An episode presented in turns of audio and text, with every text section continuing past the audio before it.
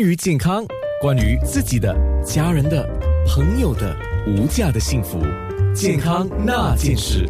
今天有黄祖卫家庭医生说的就是高血压跟药物的问题。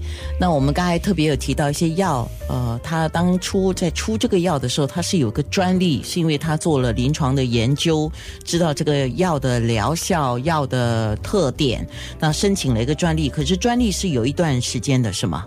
对，通常差不多十五到二十年这样子。就是之后大家就可以用你的 formula、你的方程式去制药。对对，嗯，但是品质还是会有不一样吗？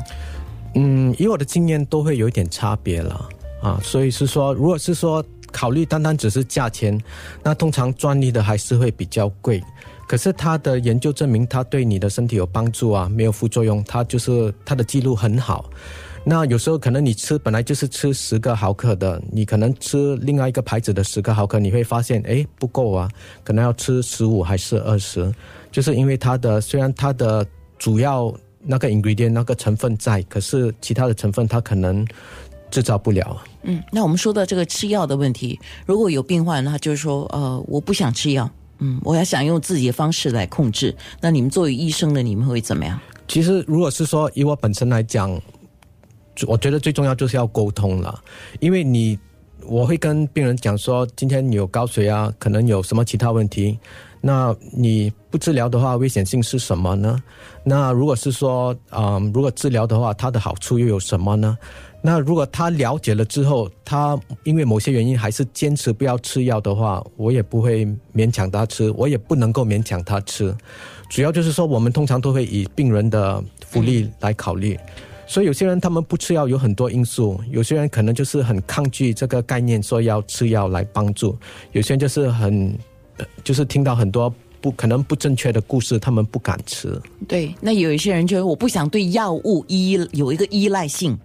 对，所以可能再强调一下，今天如果你有高血压，不只是高血压，就是有三高还是什么慢性病也好，你吃药的。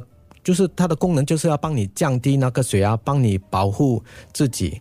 现在我们用的新一代的药都是不只是降血压，会帮你保护肾，会延长寿命的。就比较新的药是吗？对，所以以前我们用的药哈，就是说很多就是会直接降那个血压，可能降得很快，副副作用会比较多，而且就是。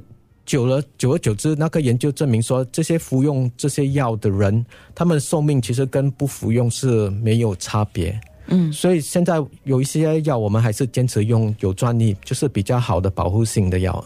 可是。可不可以？可能也是岔开一点小话题哦。现在很多人就说，以前呢就是东西都慢慢来的嘛。我这个药物啊，或者什么事情，我经过比较长的时间去验证它是可以的，或者它对人体的伤害是比较低的，那我们再推出这个药。可是现在很多时候呢，为了要赚钱啊，很多人就说为了要赚钱嘛，所以三两下很快的，他就没有做很长的这个实验哦，就推出市场。有这样的事情吗？其实这个不正确了，因为在。就是说，尤其在美国啊，就是那个 FDA 食物、食物什么植物与，呃，食品与药物管理局，嗯，他们还是很严格。他开始就是可能你如果啊 propose 要用这个药的时候，他会先用动物来。做测验，然后才用人来做实验这样子。那从他开始发明这个药到他到市场，通常要差不多十多二十年也是，所以他还是很严格。只是说他没有的那个专利，那其他人他们要抄那个药，他们是可以直接去制造啊。OK，那当然，刚才我们有特别提到了啊，就是生活习惯你也是要作为一个调整，比如说你的饮食啦、你的脾气啦，还有你承受的压力，你自己要去做调节缓解啦，或者是运动啦，这些都可以做生活上的调节，呃呃，等等于是一个帮助自己舒缓一些压力了，嗯。对，所以生活方式还是有可可以帮到，不过只是说可能不是一百八千可以帮你降到正常的水平。那大家已经很久已经证明说，就是不要吃太咸。体重要保持健康啊，BMI 不要超过二十三。那抽烟的，那刚才讲过，就是尽量减少抽烟，还是不要抽烟。那刚才我们也是有提到，有些人他们喜欢吃一些东西，嗯，就是食疗嘛，比如说黑木耳啊，或者是芹菜啊，可以吗？所以这个是，嗯，很多人都有这样子做了，尤其是在亚洲，在国内的人，啊，问题是。有研究证明说，这个他们服用这些产品，可是并不是每个人都有这个。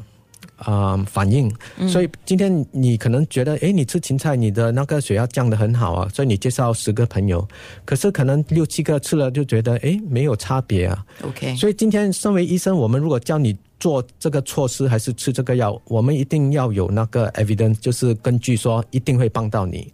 如果是说哦，我昨晚 try 了这个，我觉得不错啊，你不妨去试一下，那这个是不对的。OK，稍迟回来我们会说有一种是先天性的，有一种是后天性的，就是血压高的问题了。那这些有什么差别吗？药还是有副作用的，那我们自己要注意什么？呃，特别也提到低血压的问题，稍微简单的我们说一说吧。健康那件事。